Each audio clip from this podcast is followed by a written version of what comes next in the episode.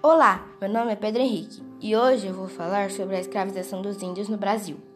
Por volta de 1530, os portugueses queriam fazer dinheiro com a venda da cana-de-açúcar no Brasil. Mas para produzir a cana precisavam de muita mão de obra, então decidiram pedir aos indígenas que trabalhassem em troca de ferramentas e bugigangas.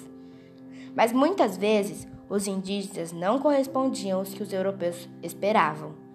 Aí, alguns donatários começaram a falar, começaram a fazer o que a coroa portuguesa permitia: escravizar os índios.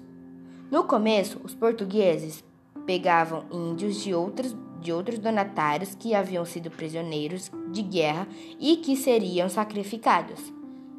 Algumas vezes essa negociação não dava certo. Primeiro, porque algumas vezes os donatários não queriam.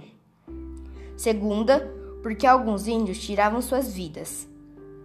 Apesar das dificuldades, os europeus não paravam de escravizar índios e destruíam aldeias e cidades.